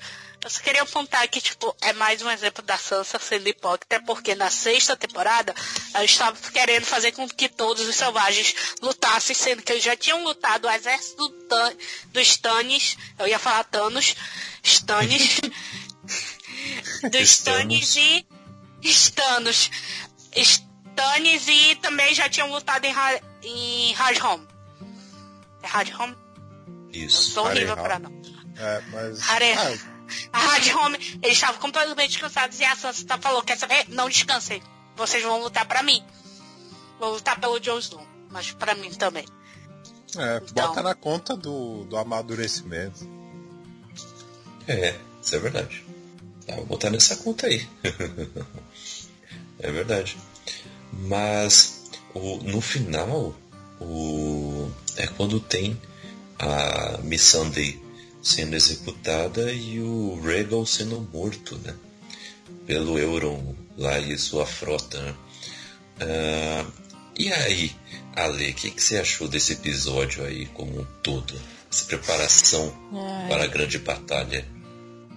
Não, é, é, é um episódio assim. Tenho que assumir que do meio pro final ficou mais. Deu pra sentir um pouco da urgência nas pessoas, né? Então, ah, tem aquela cena que é bonita, né? Depois da guerra, é, do, da galera sendo cremada, eu achei bem bonita aquela cena, assim, bem. Apesar de não terem personagens importantes morrendo, foi bem bonita, a galera bebendo, né? Você via que tinha uma tensão no ar entre Daenerys e Sansa e tal. É, e algumas coisas assim que, ok, é tipo fanservice, sabe? Brienne ficar com Jaime, sabe? Meu, tipo, tá. É, por mim, ela podia ter morrido na batalha, teria sido um final muito mais legítimo pra ela. Tipo, ela pegar e ficar com o cara e o cara largar ela, sabe? Eu achei meio ridículo isso. Mas assim, foi um episódio ok, né? O problema é aquilo que vocês estavam falando, a informação é jogada. E aí todo mundo já fica sabendo que o, o, o Jon Snow não. Tá, enfim. Eu achei ok, mas é, uma, um- é de novo aquele episódio, sabe, de pra ligar uma coisa na outra. E como é muita coisa acontecendo, pra mim, fica parecendo o final de novela da Globo, sabe? Você fica seis meses assistindo a novela da Globo pra em duas semanas eles resolverem tudo. Então me traz essa sensação. Mas ok, episódio assim, ok. O quinto episódio pra mim foi muito melhor no sentido de você querer, você sabe que vai acontecer alguma coisa. Agora, você não sabe se ela tá louca, você não sabe se se ela vai ser misericordiosa. Nossa, não vai sair. Miser, ah, não vai sair. Misericordiosa. Obrigada, gente, porque a dicção mandou lembranças. Então, assim, você tá, você sabe que vai acontecer alguma coisa, mas você não sabe o quê. Mas eu achei um episódio bem morno no sentido de, como não morreu ninguém importante, foi só pra liga- li- ligar algumas pontas soltas. E, sabe, pra mim algumas coisas são bem redundantes, do tipo Brienne e, e James, sabe? Não precisava. E já que ele gostava tanto dela, fez tanto, por que que largou ela no final, entendeu? Eu acho que ela merecia é, ou ter vivido, ter lutado sozinha e ter, sabe, ficado bem sozinha, já que quiseram trazer esse lado vulnerável dela e ela estar com ele, poderia ter respeitado um pouco mais da figura dele, sabe? Ela, eu nunca imaginaria a Brienne chorando por um cara ficar do lado dela, entendeu? Eu acho que é uma desconstrução de personagem muito grande. Ah.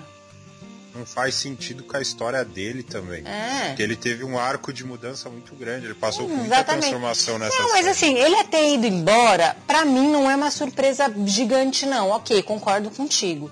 Realmente ele mudou muito, ele foi da água pro vinho, ele se redimiu. Mas, meu, na hora que o bicho pega, tipo, foi lá atrás da irmã dele. Ok, não seria legal, mas assim, a Brienne é uma mulher tão forte durante todas as temporadas, não sei o quê. Aí pega, fica mais vulnerável, dá a chance pro cara, o cara larga ela e ela chora. Sim, sim. Desculpa, ela não iria parar pra chorar. Aí ela fala assim, vai embora então. Quero mais é que você se foda então e vai embora. Mas enfim. E aí vem a. O que, que vocês acharam desse episódio, assim, de. Vocês concordam com a visão da Daenerys ou vocês acham que. O que, que vocês acham? Que eu tô curiosa pra saber a opinião de vocês. Eu quero. É, só, eu só, só queria destacar que, tipo, o Jamie ele já tinha, pelo menos na minha leitura, quando ele abandona a Cersei na temporada anterior, ele quebrou ali o laço. Ele já tava vindo em um ciclo de mudança. E ali era a parte final. Ela falou, ah, ninguém nunca me abandona. Ele abandonou, essa é a leitura que eu fiz. Agora, é só pra encerrar do quarto aqui, a pressa de Eu novo. ainda quero falar É, do quarto. o Tyrion, a, a frota do, do navio ali é atacada pelo Euron e as pessoas caem no mar e corta, porque acabou o dinheiro do episódio. Não faz sentido eles chegarem à conclusão que a Missandei foi sequestrada. Eles têm que chegar à conclusão de que ela morreu afogada. De novo, a pressa.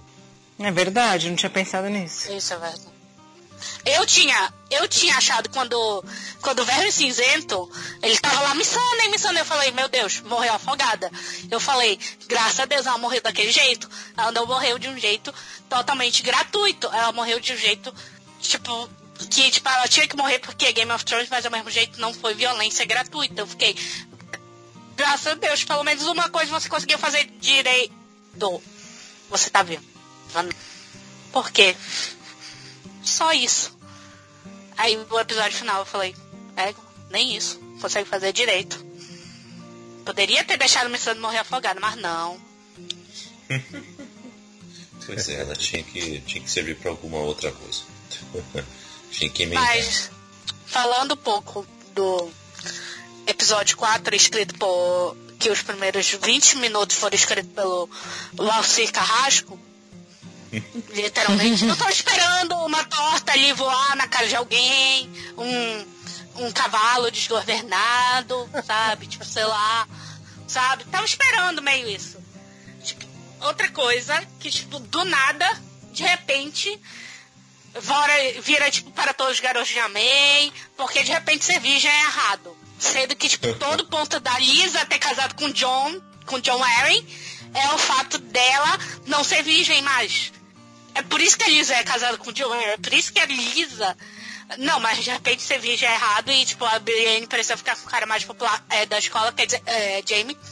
E porque ela é a menina mais feia, é, ela é uma cavaleira, né? Voltamos, mas depois desse corte, temos também é, a utilidade, o fato do James ter ido para Winterfell, transar com a Brienne. Só isso.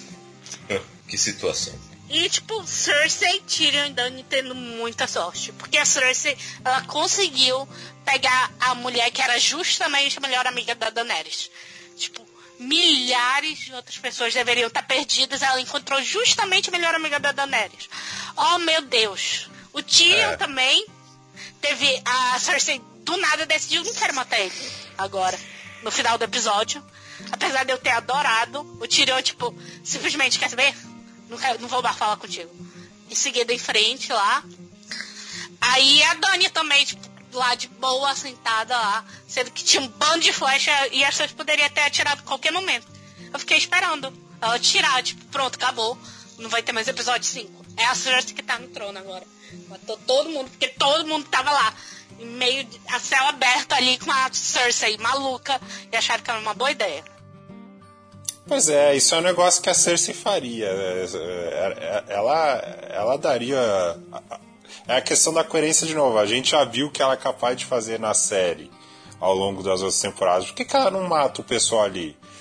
Sabe? Não faz muito sentido. E por que criar aquela tensão dela erguer a mão, trilha sonora lá no fundo, baixa, não decide matar o Tyrion?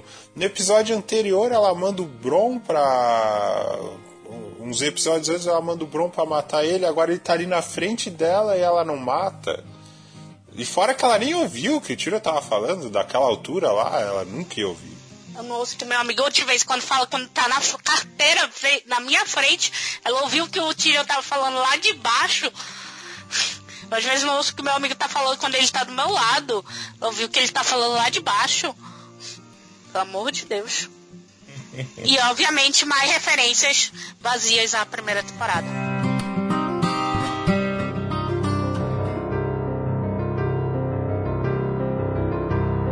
Mas o, vocês acharam coerente a, a Daenerys sair explodindo tudo? É, aí eu queria falar de, de uma, por exemplo, o roteiro ele tem tem a coerência e tem a coesão. A coerência é que já estava plantado que ela poderia ir para desembestar, vamos dizer assim, ficar Desembestar. louca. é. Já tá. Ela, ela fez isso em Esso, sabe? Até no último episódio eles trazem isso. Só que como eram homens maus, aos nossos olhos esses atos têm uma outra interpretação. Mas a série plantou isso. Gostem ou não, tá lá. A coesão é, é como se fosse a liga que une esses eventos. E na minha leitura demorou muito para acontecer. Sabe? Aconteceram outras coisas ao longo da série que ela poderia ter dado é, pinceladas de que a Daenerys era uma. Ela estava do nosso lado. Por exemplo, no episódio anterior, ela no meio Granger, né? É, é uma coisa que ela fazia quando ela tinha mais destaque, só que ela perdeu muito destaque. Então, quando volta com essa virada dela, pra mim, não teve impacto. Ficou um negócio desconectado, né? Porque eles não fizeram vários eventos que foi mostrando ela se desequilibrando, ela ficando louca. Você tem é, coisas muito. É, o que o Michel falou, falou faz muito sentido, porque eu não conseguia.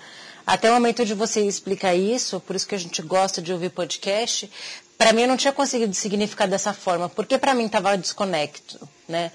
Por que, que para mim não fazia coerência quando eu olhava para personagem? Porque ela fez isso em momentos muito espaçados, entendeu? Não era uma recorrência dela fazer coisas, é, matar pessoas assim de maneira muito forte, entendeu? Ela fez isso ali, fez isso aqui, matou pessoas ruins. É, então, desculpa, para mim, ah, virar no, personagem, virar no último episódio e falar, nossa, mas ela demonstrou que ela poderia fazer isso. Não, ela não demonstrou que ela poderia fazer isso. Ela matou pessoas que eram malvadas, é, libertou escravos. Então, para mim, não significa que ela ia virar uma, e matar inocente. Para mim, não. Para mim, eu, eu sempre, poderia- eu sempre imaginei que ela poderia- fosse ser justa, né? É, o que poderia acontecer, é, mesmo nível de crueldade e mesmo modus operandi, a ela fosse, a partir do momento que começou a tocar os si- os sinos, ela ir voando, correndo assim, na velocidade da luz até a Fortaleza Vermelha lá, até achar a Cersei, quando achasse a Cersei tacar fogo no- naquele, naquela sala toda, sabe?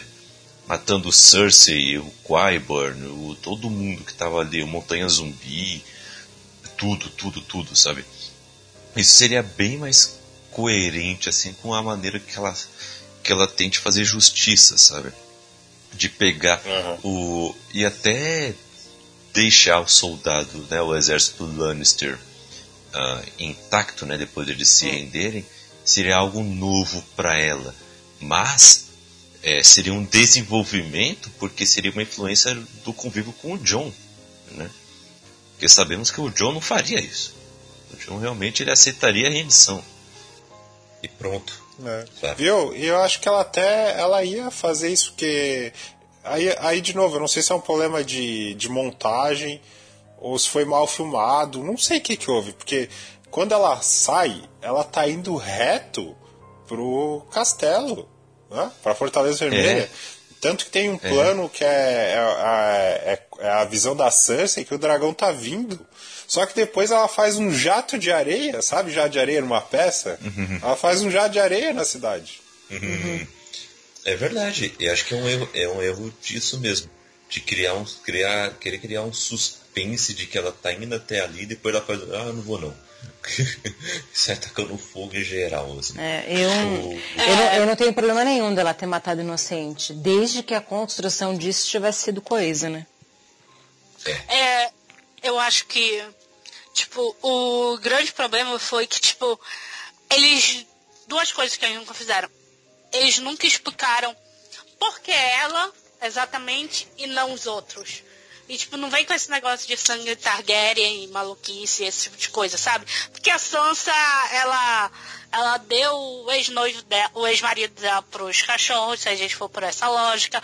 A área, tipo, ela cozinhou duas pessoas e deu pro pai delas. Matou um bando de gente, matou uma menina, matou o Jack Rigar, eu acho. Sim, eles fizeram coisas bem pesadas. O, Sabe, o, tipo, o John é, enforcou a galera que ma- matou ele na, na, patrulha da noite.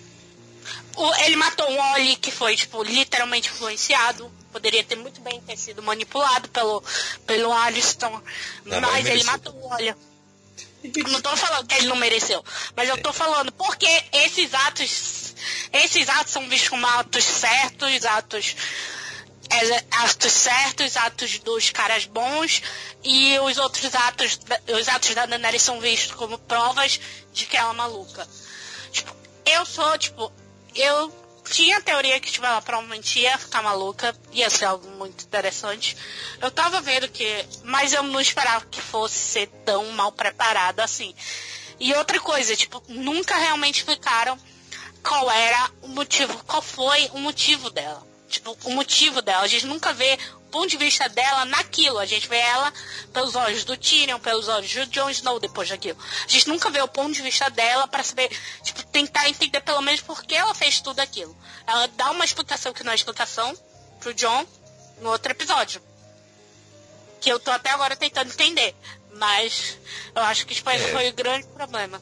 Não ter explicado e não ter diversificado. Porque a gente entende porque as ações da Cersei são ruins comparadas dos outros.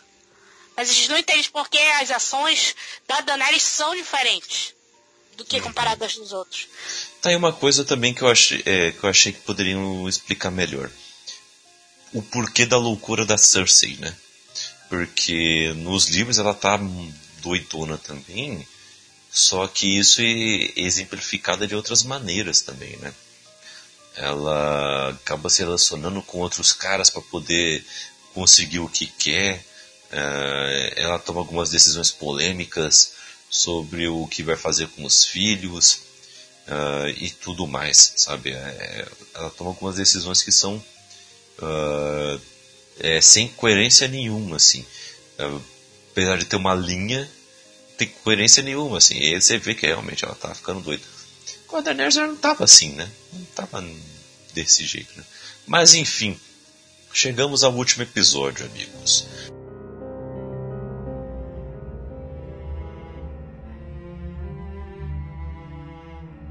o último episódio que passou nesse último domingo, dia 19 de maio, e, e vimos então o episódio ser dividido em, em três partes, digamos.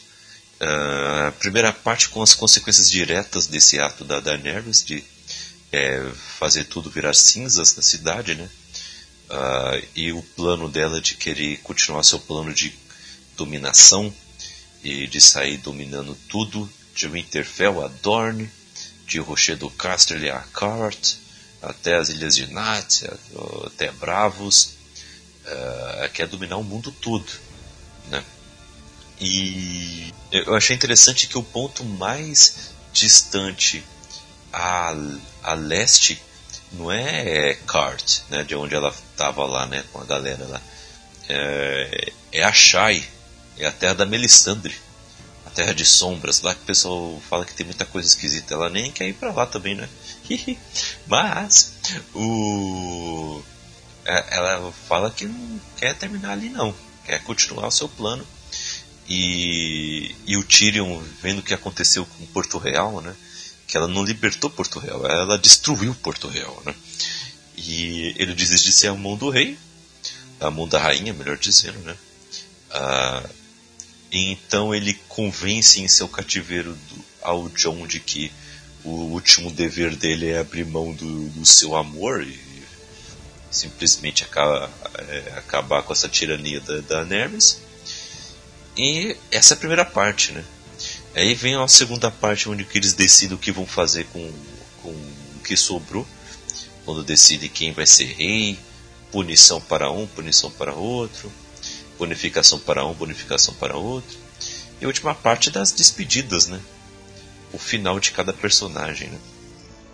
Ah, vocês acharam esse último episódio um final legal? Ou foi um final bem bosta? Um final ok. O que, que vocês acharam? Começando com a Lê. Fale aí. Olha, eu acho que assim, a Daenerys, todo o percurso que ela teve no, ao longo desses temporadas, é, ser morta com uma faca no coração, assim, sei lá. Achei bem anticlimático, sabe? É, pensando que é uma personagem é, esperta, inteligente, entendeu? Por mais que ela tivesse um pouco conturbada com tudo, ela poderia ter feito, poderia ter sido um pouquinho mais trabalhoso, sabe? Eu achei que foi muito simples. Mas ok, tudo bem, ela confiava no John, não esperava que fosse ser morta por ele. Mas, de verdade, eu acho que, assim, é, é ter matado ela é, foi ok. Ela matou todo mundo e tal. Agora, o que me incomoda é terem deixado o John vivo, porque você matar o rei é traição na, na certa. Não tem essa de você ir pro. pro é, você teria, ele teria que ter morrido, entendeu? Todo mundo que fez alguma coisa com algum rei é, é, ou fugiu ou morreu. Ou ele tinha que ter fugido, ter se escondido, ter se, sei lá, ter feito alguma coisa assim, a área ter ajudado ele, sabe? Alguma coisa assim. É, não tinha por que deixar ele vivo. Querendo ou não, ela era rainha. Ainda mais que ela tinha conquistado ali. Agora, foi bem finalzinho na novela da Globo, todo mundo se reunindo, né? O Tyrion ali continuando os afazeres dele. Foi outro traidor que também não, não... Então, assim, o que me irrita um pouco é, é, você pega a primeira temporada, o Ned Stark é morto por uma possível traição do rei última temporada. Jon Snow mata a rainha, não acontece nada com ele. Então, isso me incomoda essa inconsistência. Algo que no início era muito importante, que, ele, que, que o sistema não deixaria passar, numa última temporada isso já é relevado, porque é interessante pro roteiro, entendeu? Alice, então, Ale, o, o, aí até. Uh, eu, eu acho que não foi um erro uh, nesse sentido, porque hum. o que acontecer com o Ned seria a mesma coisa, ele seria punido indo para a patrulha da noite. Mas ele não foi morto por conta disso? Não, o que atrapalhou ali foi o Joffrey.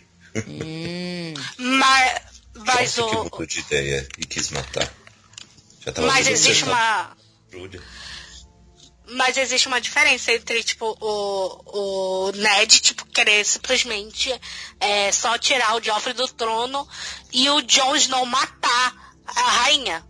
Tipo, eu acho que muitas das vezes o que esquecem é o fato que o Jaime é o caso de um em dois milhões, o caso do Jaime.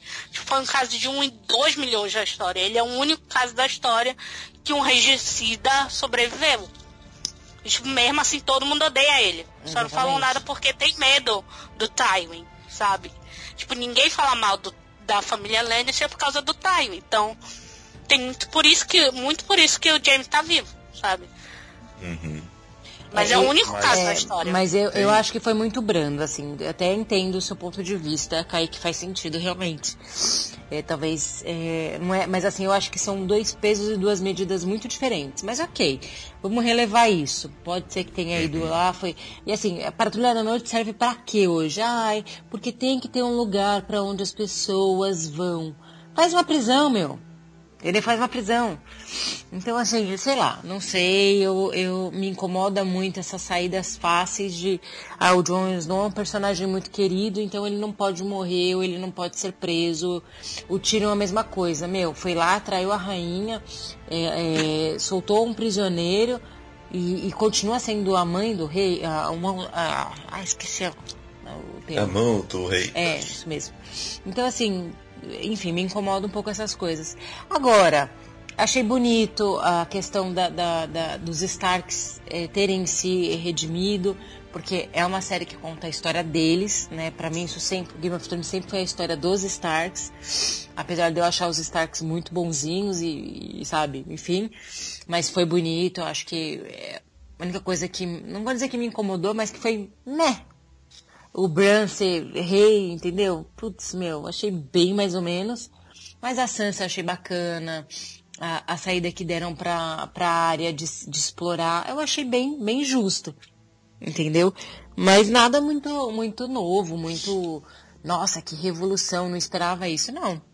Foi ok, entendeu? Como eu falei, minha expectativa estava muito baixa para Game of Thrones. Então, gente, eu curti, assim, foi bacana, me diverti, tá ótimo, entendeu?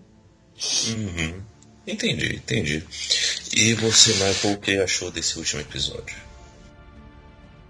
É, achei no. Achei ok, achei coerente, não, não, não, achei lá essas coisas. Eu não me surpreendi, entendeu? Eu não me surpreendi nem positivamente e nem negativamente. Para mim tem dois furos de roteiro que são indefensáveis, sabe? É, não, não, não tem discussão, é furo, que, que é o Jon Snow está vivo porque já a série já plantou no início do episódio uma tensão entre ele e o Verme Cinzento. Eles estavam em um claro conflito ali de, de procedimento. E aí ele vai lá, mata a rainha e o Verme Cinzento não mata ele, prende ele, para mim não faz sentido nenhum. Os Dothraki jamais deixariam ele vivo já que eles estão, já que eles brotaram depois da batalha de Interfell, e tem Dothraki para tudo quanto é lado, eles não iam deixar o Jon Snow vivo. Não, não existia saída para ele vivo. E ele ficou vivo. Isso é um furo de roteiro. Isso é a falta de coerência. Sabe? Por muito menos pessoas morreram nessa série. E faz menos sentido aí do Tyrion, jurado traidor pela rainha ainda viva, continuar vivo. E, a, e não só vivo, como escolher o rei não faz sentido isso para mim. Isso é furo, sabe? A, a série, o D&D, eles dirigiram e escreveram esse episódio. Eles têm domínio do conteúdo, tanto que a série começa só com, com os passos, o barulho dos passos de, do Tyrion, ele olhando, tipo, o que nós fizemos com essa população, valeu a pena tudo isso? E, e no fim você, você olhando o, o ponto de vista de quem está por baixo, e você instintivamente você fica contra tudo aquilo que foi feito. Fora outras coisas também que mostram o domínio que eles têm desse conteúdo, mas o que me incomodou foi isso, assim. O como, né? A trajetória, a jornada. Ah, esses personagens precisam estar vivos. Aí eles são colocados em uma situação que não tem saída para eles. Não tem, não tem, uhum. não tem defesa. É furo. E isso me incomodou. É, e assim, é. É, é é, você falando assim, não teria como eles terem sobrevivido. É aquilo que você fala, pessoas morreram por muito menos. E aí agora, só porque são personagens queridos, personagens que têm muitos fãs, ninguém morre, não acontece nada com eles. Isso não aconteceria há, há, há quatro temporadas atrás, entendeu? Nunca. É, é isso aí. Eu achei, achei foda, bonito. Eu não queria ver ela morrendo, eu gostava muito dessa personagem deu uma travada no streaming no início do diálogo deles e quando voltou ela já estava nos braços dele. Mas eu digo que foi pior, pior não ter visto. Em questão de sentimento, assim, foi muito triste. Achei foda o Drogon ter sentido, ter ido lá.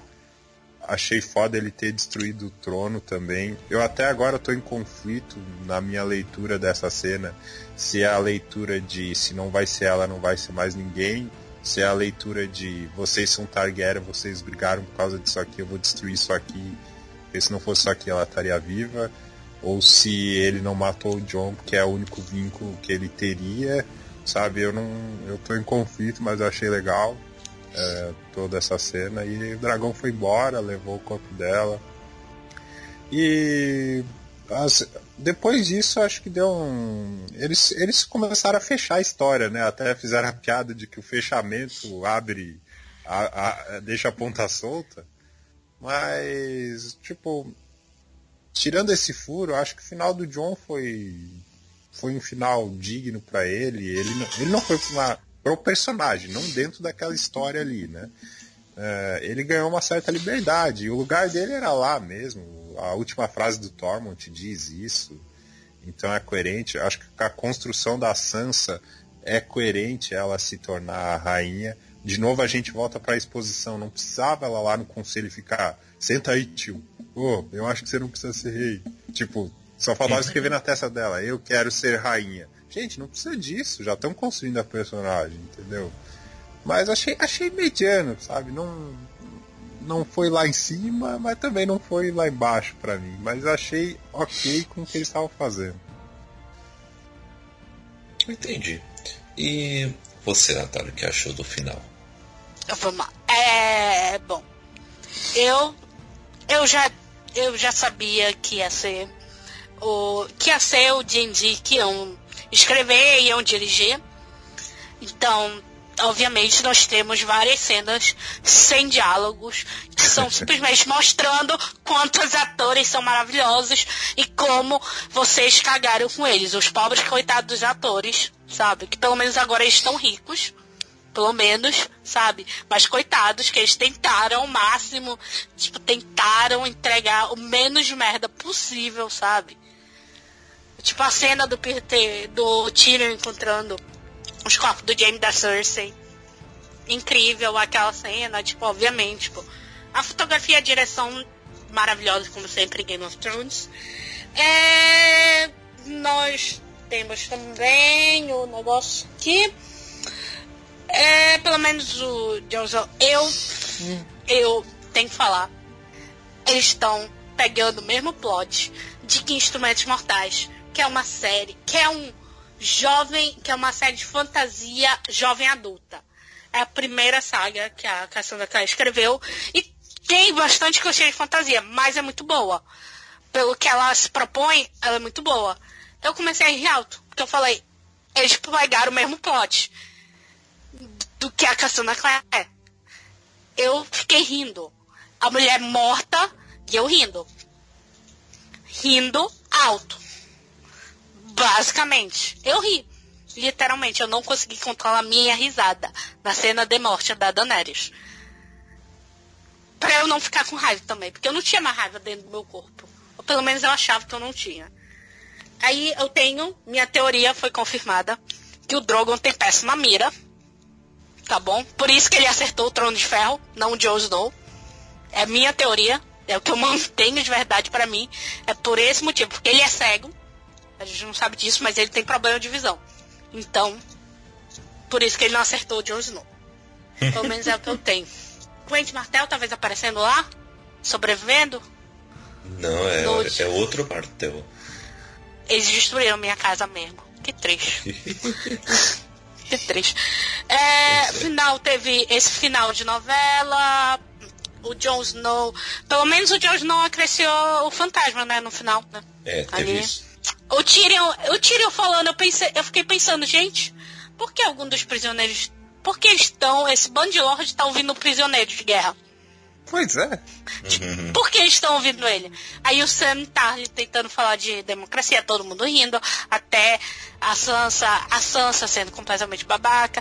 E no final eles me mostrando essa montagem dos Stark, querendo que eu me importasse, estragando até o Bran, que basicamente, que tipo, aquela fala dele, tipo, por que você acha que eu cheguei até aqui? Que ficou um negócio meio que ele, na verdade, fez tudo aquilo para ganhar o trono de ferro. Ficou meio Verdade. que subentendido. Então, tipo, até o Bran, que era o único Stark que não era babaca, ele era só inútil. Agora também é babaca. No último episódio, também é babaca. Todo mundo dos Starks é babaca, mas todo mundo ganha final feliz. É. Que coisa. Mas eu, eu, eu também fiquei assim sobre o final. Eu gostei muito é, do episódio até o momento da morte impactante. Depois disso, realmente tem muitos problemas. Estes furos que vocês todos falaram realmente ah, complicam tudo. Cara, olha só. Tá uma grande reunião do conselho, os grandes pessoas das grandes casas, e nem um tempinho só para apresentar cada casa. Poxa, finalmente tá o Holland Reed, tá ali do lado. O cara. É ele? O cara, ele tá ali do lado. Do lado É do. ele? É, do lado do, do Edmure Tully. É ele que tá ali. Gente, ele tava com o Ned quando o Ned saiu da Torre da Alegria com o John nos braços, pô. E do nada o John C. Valeu de nada, né? Tipo. Não, legal, gente. É... Queremos quebrar a roda porque não podemos deixar o John ser rei, por quê? Ah, porque ele matou a rainha, os imaculados provocariam uma guerra. É, mas o John é o verdadeiro herdeiro. Nem, nem essa, esse dilema, sabe? Tipo, eu entendi porque eles não escolheram ele, porque ele não foi colocado como uma escolha, mas poderiam ter explorado isso como um dilema, pelo menos, né? Antes de abordar o, é, uma outra questão de tipo, então temos que escolher um é, entre nós aqui. Antes de partir para essa nova opção, poderiam ter ainda mostrado que eles ainda estavam nesse quadrado ainda, né? Tipo, ó, mas ele é o herdeiro, ele pode. Será que a gente aguenta é, mais um conflito? Será que vale a pena? Jogar esse, esse dilema aí pra gente. Vamos conversar, vamos deixar a coisa coerente. Mas beleza. O. É, sabe, tava ali essa galera, ninguém fala quem é o cara que é o, o novo príncipe de Dorne. Ninguém fala de quem é que tá comandando a Campina. É o Bron. o Bron tá comandando agora. Que, que merda ele tá fazendo no conselho? Meu Deus do céu. Sabe? É, esse tipo de coisa é complicado. É complicado.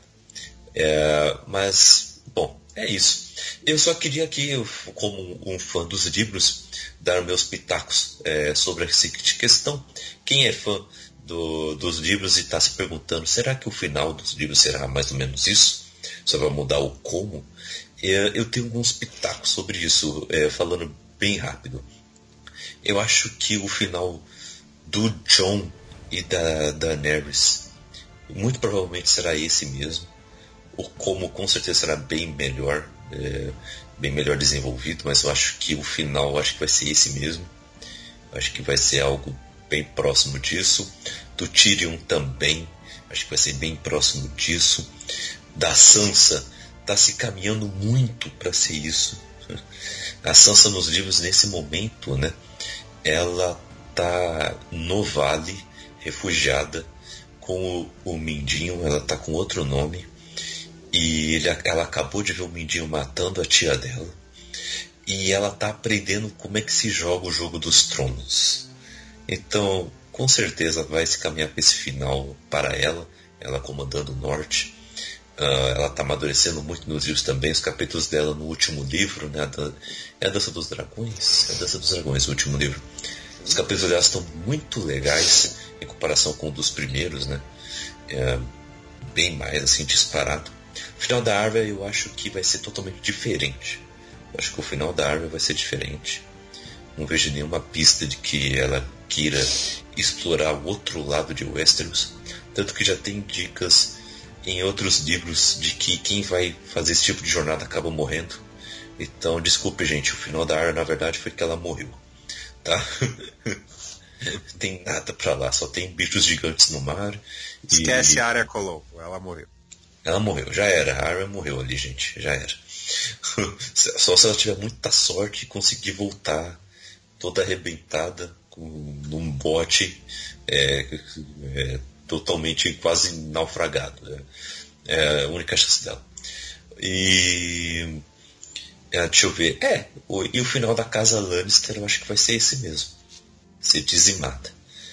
Só que eu acho que o final da Cersei e do Jaime será totalmente diferente.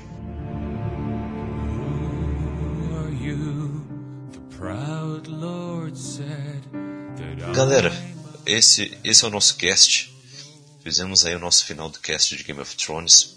Uh, e esperamos que vocês tenham gostado. Converse bastante com a gente aí, porque eu sei que você tem muito para desabafar. Aproveite o campo dos comentários do nosso site, booksevenbrasil.com.br para fazer isso. E para finalizar aí a rede social de cada um, né? É, é o Michael, onde as pessoas podem te encontrar nas redes sociais facebook.marcooliveira, cada dia mais sociável. Agora já uhum. tem uma foto legal lá, tudo certinho. E tem o Papo de Calçada, papo de calçada podcast.blogspot.com. Tem os, os nossos podcasts lá, falando sobre vários assuntos. E tem textos também lá que eu, que eu escrevo sobre livros. Agora fiz um podcast falando da sorte segue a coragem do, do Cortella. É isso aí, tem nosso 24 frames por café também, podcast mensal nosso aqui do Bookstime Brasil. E é isso, valeu gente, valeu ter participado aqui. Acho que é, essa série ela, Ela teve um. é, Pode não. O pessoal pode não achar ela as me- melhor, assim, mas ela, ela de fato está entre as maiores, sabe? Ela teve impacto, teve influência, é, foi uma experiência ter acompanhado ela, é, vários M's, recordes, então a série que consegue tudo isso, ela te- teve algo a dizer. Então, é lógico, é um pouco triste ver um final assim tão polarizado, até um reflexo de como a gente está hoje. Mas valeu. É- é- eu, eu sempre brinco que é como um passeio de navio, um cruzeiro, né? Você tá lá dentro, você tá, você aproveita, tudo é divertido. De fora você percebe que teve umas mudanças no cruzeiro assim, mas mas valeu, valeu. Massa. E Natália, onde as pessoas podem te encontrar? É, eu tô no Instagram como Devaneios de uma Geek. E é o que o Michael falou, que é uma série que vai marcar a história das séries também. E eu estou com um pouco de medo do que eles vão fazer com Star Wars, essa trilogia que deram pra eles, né? Mas o que esperar do cara que fez X-Men Origem Wolverine, né? né? Acho que a gente já poderia ter previsto isso, né? Talvez. Eu fez Origem Wolverine, ele achou que seria uma boa ideia costurar. Eu acho que. Eu não sei qual foi que fez. Eu esqueci agora. Eu acho que foi David. Foi o que tem cabelo. Se eu não me engano. foi o que tem cabelo. Ele fez X-Men Origem Wolverine, então. A gente já poderia ter pelo menos previsto que o final ia ser não lá essas coisas. Mas. É isso. É verdade. É o David Benioff. É, foi ele que fez X-Men Origins Wolverine. Que beleza. Não sabia desse fato. e a Lê, onde as pessoas podem te encontrar nas redes sociais? Olha, pessoal, eu tô tentando ficar o mais é, ativa que eu posso no Instagram, tá? Lá eu sou a Lê Falsarella. E, eh, como eu falei para os meninos antes da gente começar a gravar, estou colocando no ar na próxima semana um novo podcast. Então vocês também fiquem à vontade para me procurar. Foca no trabalho.